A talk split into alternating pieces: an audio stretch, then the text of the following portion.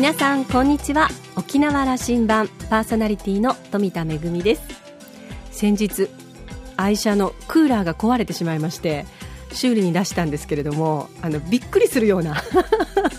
ちょっとあの出費もかかったんですがでもやっぱりね夏を乗り切るにはカークーラーは必要だなと思って治ってよかったなと思ってましたら今度はですね自宅の扇風機が壊れてしまいましてでもこの扇風機あの九州沖縄サミットのロゴが入ってるんですよね。ということはあのサミットは確か2000年でしたっけ？なので17年選手ということになりますので、まあ、壊れて当たり前だよなということになっておりますけれどもこれから本格的に暑くなりますね。どうしようかとあぐねております。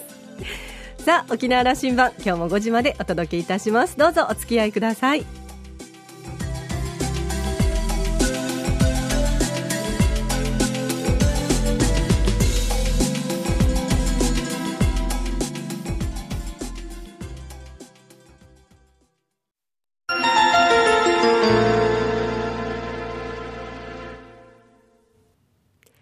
那覇空港のどこかにあると噂のコーラルラウンジ。今週は島根県沖郡海士町町長の山内道夫さんとラウンジ常連客で沖縄大学地域研究所特別研究員の島田克也さんとのおしゃべりです。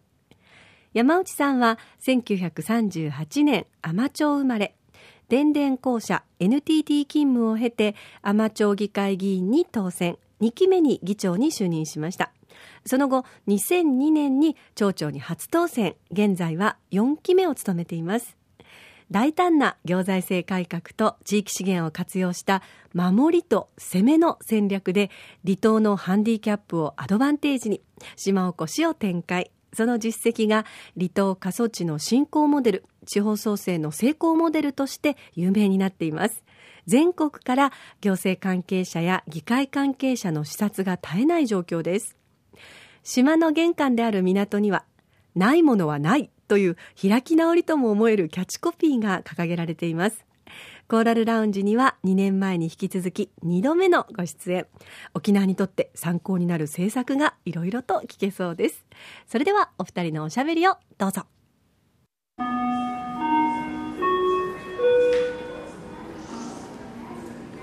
海士町というとね外から見るとですよここまで走っている町だというふうなこれはもう全国的にそれこそ日経新聞に、うん、ああいう記事で取り上げていくわけですから外から見るともうあの順風満帆思った通りになってきてるんだというふうに世の中にこう伝わるわけですよ、えー、まあそこら辺ね、はい、えー、私は常に言ってますけど海士町にはまだ成功事例はないんだと。チャレンジ事例であってこれ成功事例は一つもないんだぞと、まあ、そういうことを、まあ、そういう意識がないとあれは完成したもん何も完成したもんないじゃないか。何が完成したか。常にチャレンジを続けるしかないんだ。チャレンジを止めたらアマチュア沈むんだということをいつも職人は言ってますけどね。成功事例はまだない。完成ものはあるわけではありませんね、まあ、国の制度を上手に町長よくお使いですけどね国もあのチャレンジする機会を提供しているとい。う感じですよね、はい、あのずっと応援するわけではないんだと。あのそうですそうです。チャレンジしたいところは応援そのきっかけをあげるよと。こんな感じですもんね。そうです。ですからねあの、まあ、メニューはたくさんあります、うん、国のメニューは。ただそれに地方がまだ向かってないというのはたくさんあるわけですよ。ただ残念ながらその向かう人が数が少ないということもあるしあれもこれもやりたいからそのまだ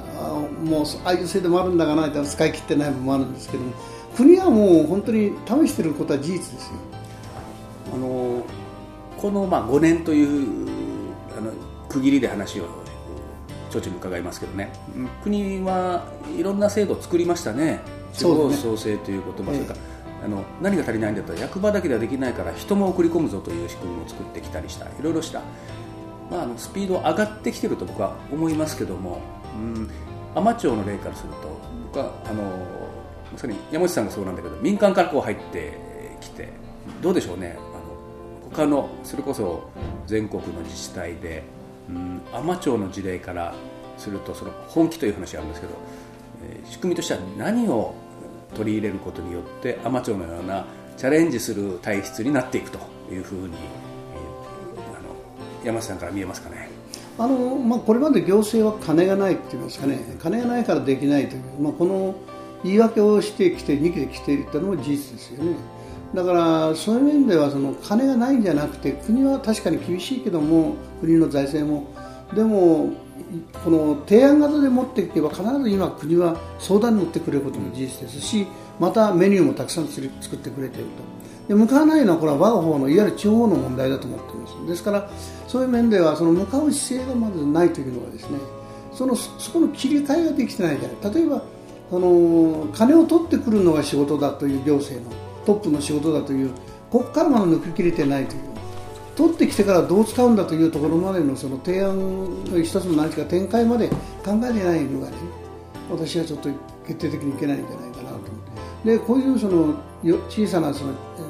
なんか行政、まあ、いわ地方では漁師さんにあるいは百姓の皆さんにですね作ったものを自分で売ることはできないんですよそこに手をこの添えてあげるのが行政の仕事だと思ってますからそこまでやっぱ面倒見るというあの予算を使ってせっかくやるんだったらそのやるようで終わるんじゃなくてやっぱり市場開拓までもやっぱりちゃんとこうその応援してあげるとこの姿勢がないと続かないと思いますよね。あのやる仕組みの中身の話もまでなさいましたけど、ええ、その前段ですねそのチャレンジする体質、え、チャレンジしていくような行政の体質を作っていくための入り口のところここは何がアマチュアの場合は、まあ、今はっきり言って期間がまだないんですね地方には。うん、で結局今までの行政というのは横比べ、横並べ。横比べというのはまあまだうちはまだあそこよりも基金もあるしまあそんな冒険をしなくても的なことしなくてもいいんじゃないかと。まあまあいいという。そのいわゆる横比べの中でですね確かにそうですね。常に横を見て、ね、やってるんですよ。で私はいつも上を見ると横を見んなと、それは蹴り落とすことじゃなくてパイの奪い合いじゃないんだとこの地方創生中の。自分でやっぱり切り開いかないかんから。そういうこと。それから横並びっていうのはそのいや料金なんか体系でもいやあの例えばそこの温水プールうん使用料例えば500円だったら、まあ、うちもそれでいいじゃないけど、うん、もう全然そこにはその単価計算なんか全然なくてですねこの横並びをやるわけです。だからだから論またもう一つ言うならだから論があるんですよ。いやそれ甘だからできるとかね。あのなんか変わった町長がいるからできるんだとかねそんなだから論で逃げてるというこれも一つ問題だと思ってますそのだからを自分たちのところに引き寄せんといかん、ね、そうですね。それが大事だと思ってこれねあのそうじゃないために外からトップが来る。そして体制が変わるということを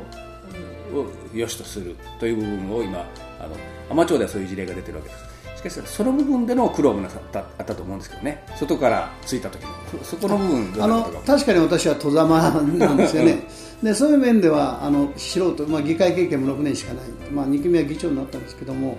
議会行政経験はなかったんですけど私が一番最初にやらなきゃな何かな思った時に議会議員として職員役場を見た時にこれはやっぱり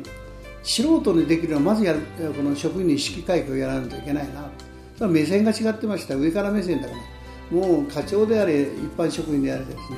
住民にはやってやってるという意識この意識を変えないとこれはもうこれからのまちづくりや島づくりはできないだろうというので、まあ、あのそこからやったのが今になってみればよかったかなと思っていますですから俺たちは会社なんだぞ住民総合サービス株式会社ということはこれはやっぱり住民があってですねお客さん住民はお客様ですからそのために俺たちは仕事をさせてもらってるというこの意識に変えないとこれは絶対飲めないだろうなという、まあ、そこは今になってみればよかったかなと思うんです、まあ、抵抗はあったでしょうけどね。うちの金区としては金がない、制度がない、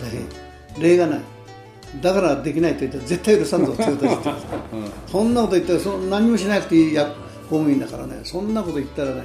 それは結局例は作らない、まあ、私総務省なんかもよく言ってるんですけど例というのはやらないと例ができないからやりましょうという、まあ、装置開発なんかはその仮想債を使うようになったのも、まあ、うちからの提案で総務省を展開したんですけどね。それと一緒でやっぱり金がそれ楽ですよ。公務員から金がない例がない。だからできないってやるそれはもう今の合わないしそれを言ってたらもうもうすでにもう沈んでるでしょうからね。新しい日本の国の形地方の形みたいなことへのあの提案者になってもらえると僕は思ってるんです。それ何かというとですね、まあ、地方創生と国にやってきたと。それから2年前から国民総活躍と言い出している。これはあの国民一人一人のその、まあ、生き方と働き方改革と言ってますけど僕はもう生き方改革だと思うんですけども日本人の体質が変わるということにもう挑戦しなきゃいけないような時代に入ってきてるんじゃないかと思うんですよ。僕は海士町がやったというのはそういうことじゃないかなと思うんです、ね、それはねあの海士町がやったという今うちへ来てる I ターンの皆さん、うん、特に40代えー、のいかない人がたくさん来てるんです海士町が場を提供してるんですよね。場を提供して、ね、で彼らの生き様を見たときに私が、まあ、あの勝手の親という立場だったらねなんでそんな知らないとか言ってい,、まあ、いわゆる俗に言う一流大学を出て一流企業に勤めてなんでお前はそんなとこ行くのかという普通の親だったら言うと思うんですよ。で本当にうちには企業に、まあ、一流企業に勤めてみんな来た連中がそのスキルを持ってここへ来てるという。で彼の言い分を聞いた時に、まあ、住民の皆さんはなんだあいたんかあいつらいつまでおるんかなというねそういう、まあ、変な言い方もした時ああったと思うんですよ。いやこれ日本中ねやっぱまだ、えー、まだそういう空気ですよ。あの一時的なものだろうえー、仕掛けだろうという空気でやっぱ、の方が多いああそうかもしれませんね、うん、だけども彼らの本本気な生き様を見た時にあの今住民はそういうことを言う人はもういないと思うんですよ。あの彼らがやっぱりこの島へ仕事を作りに来てるということでこの島のためにというね。でいや町長そういうだねけどぶどまり的にはなんだ出てくるいっぺんに。いや私はいいです来る人拒まず去る人追わずで。この海士町という、まあ、小さなステージでもここで頑張ってここで身につけたもの次のステージで頑張ってもいいんでそのものを私は止めるものは何もない。あの沖縄なんかでもですね、まあ、ずっと沖縄にいるとずっと島にいることではなかなかあの新しいことにチャレンジとかいうことも、はい、一度は出ると、はい、一度は出ると。何かこうあの東京や大阪やそれこそ世界中さアメリカ行ってもいいしどこ行ってもいいし一回やってきてでもまた帰ってきてあの自分のところでそれをこう具現化したりあのあったものにするという。そしてまた出ていく機会があってもいいと。それをそれを期待してるんです私は。そういうことですよね、おっしゃってるのは。で同然高校で、うんは必ずしもですねその偏差値だけ上げて、うん、あ有名大学に入れるのが目的ではないと。今共通しての高校と学習センターと私たちの思いというのはあの将来やっぱり将来いつの日か帰ってきてその島づくりに参加してもらいたいと。そういう子どもたちに育ってもらいたいというのはそれはみんな帰ってこいって無理だと思います。何割かでも帰ってくる。そういう教育をやってもらいたいし。それもまた30に帰ってくることもあるだろうしえー、50に帰ってくる頃もあるし70に帰ってくる、えー、こういうサイクルのあの人生サイクルが起きるんじゃないかな、はい、こういうパラダイム転換が起きてるんじゃないかと僕は思っています、ね、まあ、これからですね、まだまだあの具体的に、まあ、今年大学を卒業した連中からははっきり将来帰ってきたいことを一生で言ってますので、ですからすぐ私は帰らなくてもいい君らがあのすぐ、ね、役割の採用試験なんか受け受けてもいい少し民間で鍛えられて都会の空気も吸って、うんそれからあのあやっぱり帰って島作りの夢が覚めなかったらいつでも受けと。年は食っとってもいいんだと。そういや私はその制限を上げるんだからあの上の。取っ払うんで。だからそういう思いがあるやつが受けてくれればいいんで。すぐ帰ってこいとは言ってないよ。大学帰ってきてすぐ何役に立たないで我々もそのそういうまだそれだけ指導するだけで今余裕がないと。みんな一生懸命職員が少ない数の中でやってるんで昔のようにただ3年で回すとかいうようなことはもうしてないんでうちは。もうとにかく長いのはもう16年も私と町長になってからそこにポストにつけて、まあ、いわゆるプロを作ってないのも事実ですから。長いだけはプロではないと思ってますけどただ回すだけでもないないと思ってますので、まあ、そういう面ではですね私はあのなんかもういつの日か帰ってくる、そういう夢を持った子どもたち、まあ、卒業式の祝辞のこの間涙流しながらやりましたけどね。あの仕事作って待ってないよと私は。仕事作りに帰ってこいということを今常に言ってます。そうですね、ええ、いや本当そうですね。あの地方の議論するときそうですよね。仕事がないから帰れないんだという話になるけど、ね、それではないはずで、うん、あのまさに都会で切磋琢磨しあの何かが見つかってそれを持って帰ってくるその知恵を持って帰ってきてそのスキルをやっぱり持って帰るようなそういうことでだから年は行ってもいいと私は思ってますね。あの今海士町で起きていること海士町の今の発信力はこれ日本社会に何か訴えてると思いますね。まあ、意識的にしたものは訴えてるものはないんですけども ただ私はそのなんて言いますかねやっぱりその国の元気は地方の元気だと思うし、まあなんだ小さな島の町長は何を言ってるかというそれは笑われることでしょうけどもやっぱり島その地方島が元気にならないと国も元気にならないと思ってますしいやもううちのあのロゴマークっていうんですキャッチフレーズがねないものはないなんですよ、この精神がやっぱり私は基本だと思いますし私はいいそのキャッチフレーズだなと思ってるし便利さはないかもしれないけどね大事なものはみんなあるんだよと。もう米も作ってるし水もね名水百選もあるし塩も作ってるしですね。それからいわゆる向かえばなんぼでも大豆あ足元を見ればまだ眠ってるような気がするんですよね。だからないものはないというのはあるものをを生かしていくより手がないんであるものまだ気づいてないのはたくさんあると思うんですよ。それをやっぱり一つのものにして外貨獲得につなげていくというのはこれがまあ基本で今になってみれば甘いものはないというのはこの精神はね、まあ、共通したこの海士町の住民のそのあれかなと思ってますね。あの海士町の今の動きチャレンジは、えー、島国島しょ県沖縄にとっては大変いろいろなあの勉強材料を提供してくれてもらっています。ありがとうございます。2年前公演に来られた時にもラジオに寄ってもらって、えー、また今回もラジオに出てもらいました。あのえー、最後にあの引退が見えてきたからなとおっしゃるけどもあのここには私に見打ちなさったけどもそれ以降もさっきおっしゃったような日本社会に対する発信の責任もお持ちになりましたから続けてくださいね。そういうお恐れたあれはないんですけどね、ねまあとにかくこれからのことをあのこれからの人生のことを少し話していただいてまあまだこれから人生のこと考えてませんけどもただ私はそのなんていうかあの自分がかりあのバトンタッチした時にそれをとつあのなんていうかその上に乗っかるんじゃなくてやっぱりこう距離を置きながらな心の中でずっと支援はしていきたいと思うしでやっぱりもう少し自分をやっぱり今までの自分なりの人生を振り返ってですねなんかか書いたりはせないかんかな。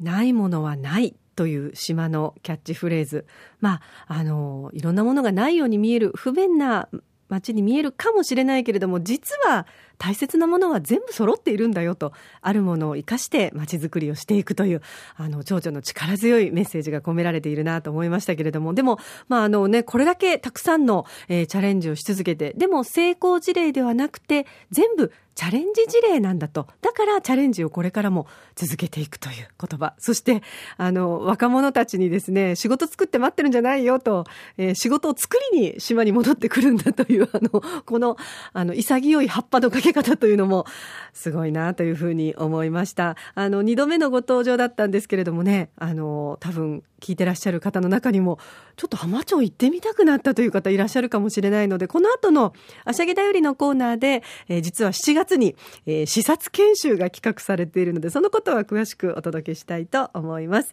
えー、島田さんは、山内町長とお会いするのは3度目で、えー、人々が島で暮らし続けることができるために、朝鮮と交流を継続するという言葉がとても印象的でした。また、来年もぜひ来ていただきたいというメッセージでした。今週のコーラルラウンジは、島根県沖郡海士町町長の山内道夫さんとラウンジ常連客で沖縄大学地域研究所特別研究員の島田克也さんとのおしゃべりでした。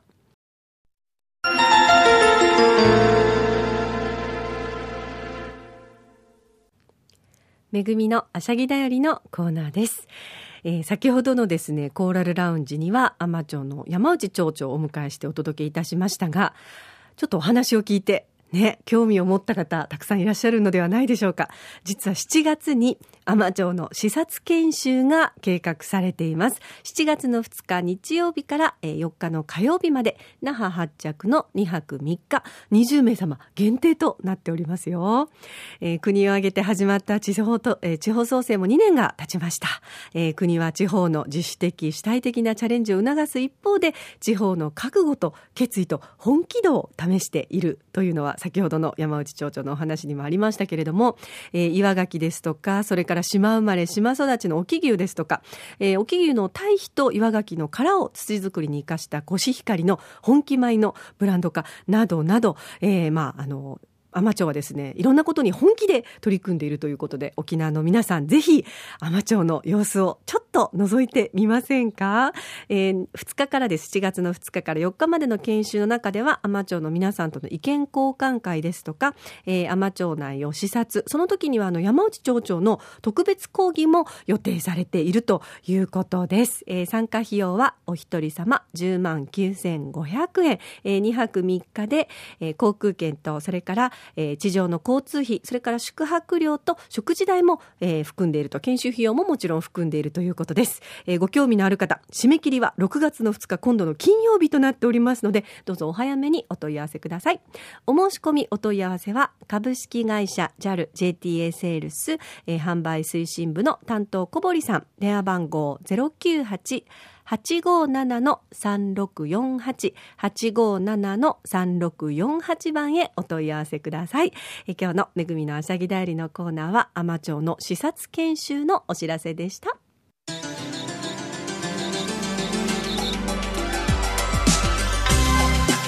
沖縄羅針盤のこれまでの放送はインターネットを利用したポッドキャストでも配信中です。ラジオ沖縄もしくは沖縄羅針盤と検索してホームページからアクセスしていつでもお楽しみいただけます。それから私富田恵やコーラルラウンジ常連客の島田克也さんのブログやフェイスブックも公開中です。さまざまな情報を発信していますのでお時間のある時にぜひこちらもチェックしてみてください。沖縄羅針盤今週も最後までお付き合いいただきましてありがとうございました。そろそろお別れのお時間です。パーソナリティは富田恵でした。それではまた来週。